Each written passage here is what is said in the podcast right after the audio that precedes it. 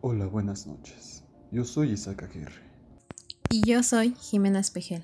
Y este es Mundo Paranormal.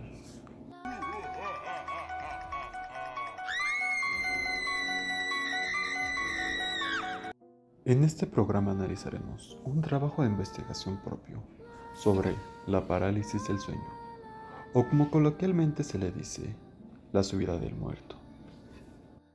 ¿Usted o alguien conocido le ha pasado este inusual evento? Pero, ¿a qué se deberá? ¿Tendrá algo que ver con eventos paranormales?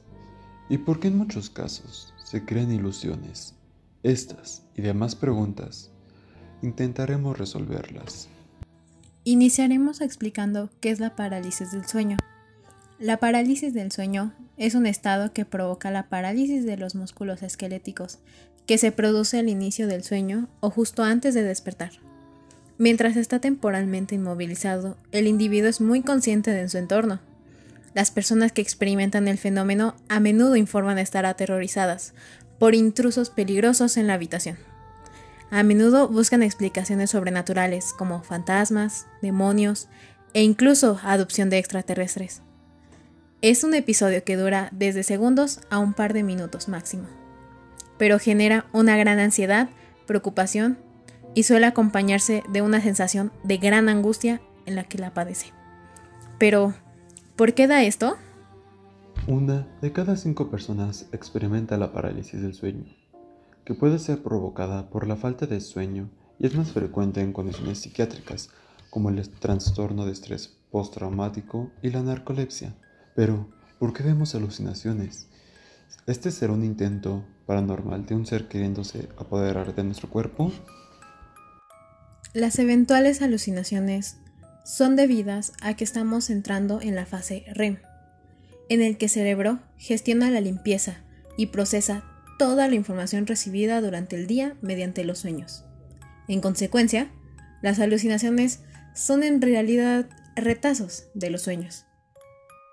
Realmente, este tema puede sonar muy ligero, pero la realidad es que es muy aterrador para el que lo sufre. No me imagino estar en una situación así. Jimena, ¿tú has pasado por esa situación angustiante? Sí, lo pasé cuando era más joven, pero a pesar de que estaba tan desesperada por moverme, no pude observar nada siniestro o que me diera miedo. Así que solo traté de relajarme, respiré profundo y poco a poco mi cuerpo volvió a la normalidad. De verdad que interesante y me sorprende lo bien que manejaste la situación. Pero ahora, vamos con una joven que no tuvo la misma reacción y suerte que pasaste tú.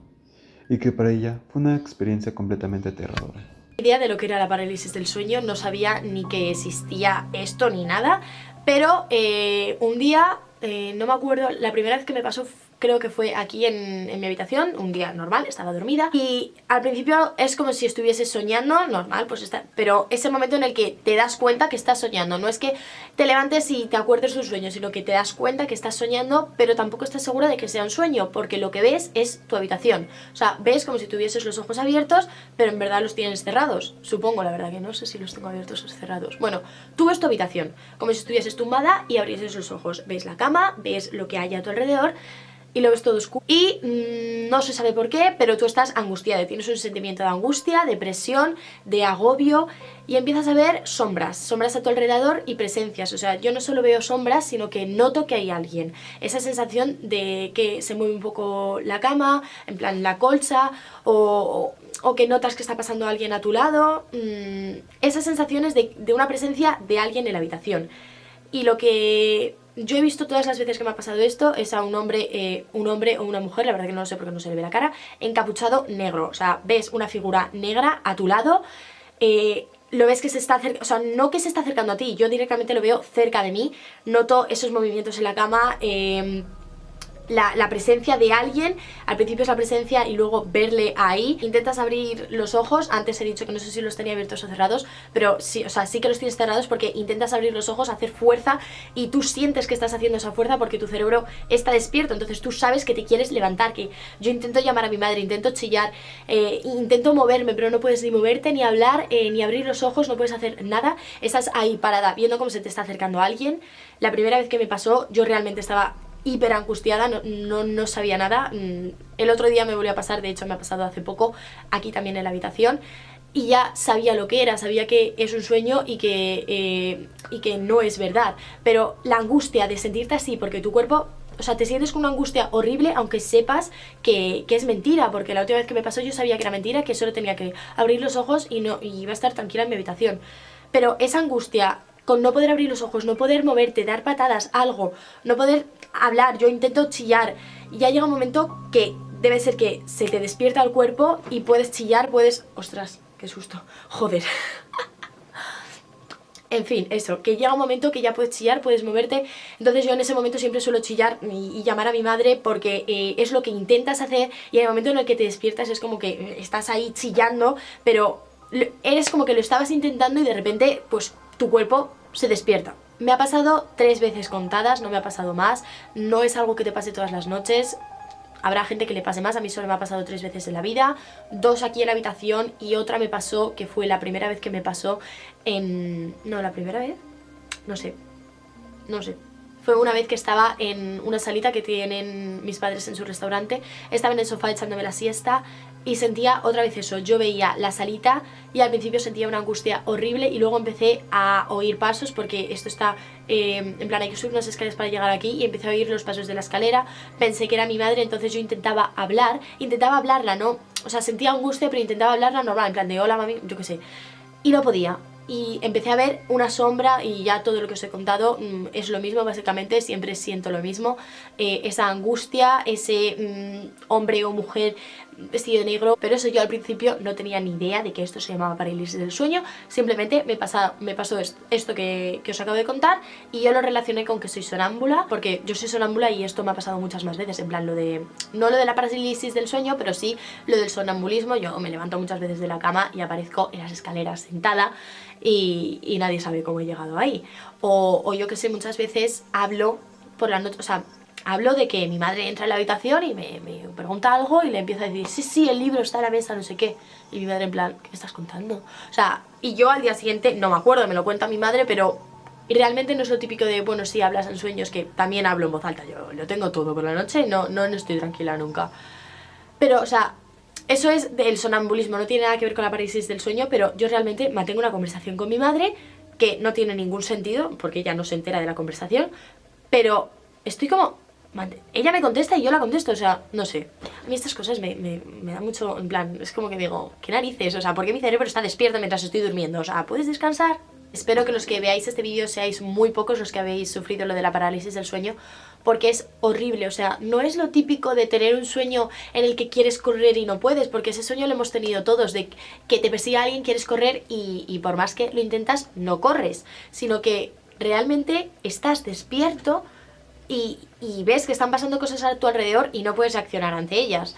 Pero bueno, luego esas cosas que pasan a tu alrededor son mentira, pero, o sea, no sé, como os he dicho, aunque sepas que es mentira, porque eh, yo cuando se me repite muchas veces el mismo sueño, ya sé que es un sueño. De hecho, de pequeña siempre tenía el mismo sueño, que no os lo voy a contar porque si no este vídeo se hace eterno, pero siempre tenía un determinado sueño muchas veces y al principio lo pasaba muy mal porque era una pesadilla y, y lo pasaba realmente mal, pero se me repetía como dos veces por semana y al final ya sabía que era un sueño y yo misma me acuerdo que el sueño era en casa y me iba, me iba al salón siempre, cerraba los ojos y decía despiértate, despiértate y me conseguía despertar, o sea, yo misma me despertaba porque sabía que era un sueño, pero es que esto, aunque sepas que es un sueño, tu cuerpo está, o sea, sientes una angustia horrible, una presión, no sé, o sea, de verdad que no se lo recomiendo a nadie y, y en serio, o sea, horrible. Y bueno, hasta aquí sería el vídeo de hoy, pero antes de finalizar con el vídeo, tengo que daros una noticia y es que hemos llegado a los 6.000 suscriptores en el canal. 6.000 suscriptores, es que se dice, se dice como, como si fuese algo normal, pero es que no es algo normal, es que son... De solo escuchar lo anterior, se me pusieron los pelos de punta. Y creo que así en la mayoría de los casos, porque existen pocas personas que pueden manejar la situación con tanta calma como Jimena la tuvo. La verdad es que yo creo que exageró un poco en su reacción. Pues simplemente, en mi opinión, la parálisis del sueño es un estado de inmovilización durante la fase REM del sueño, que a cualquiera le puede pasar, ya sea por situaciones estresantes que tiene a su alrededor o por otra cosa. La verdad es que no creo que tenga nada que ver con las cosas paranormales. No creo que solamente sea eso, Jimena. En parte, creo que sí tiene que tener algo paranormal de fondo, porque si no, ¿cómo explicamos que la mayoría de las personas que lo sufren tengan experiencias muy similares y hasta con los mismos fenómenos? Realmente, esto es un fenómeno asombroso como aterrador. Cualquiera que sea la forma en que piensen acerca de este fenómeno, yo terminaría recomendando a todos aquellos que lleguen a sufrirlo que traten de relajarse, piensen en cosas positivas e incluso si son creyentes de alguna religión, que recen o mediten. Y nunca olviden que es una situación que pasará pronto. Esto fue Mundo Paranormal. Les deseamos linda noche y que jamás les ocurra este aterrador fenómeno.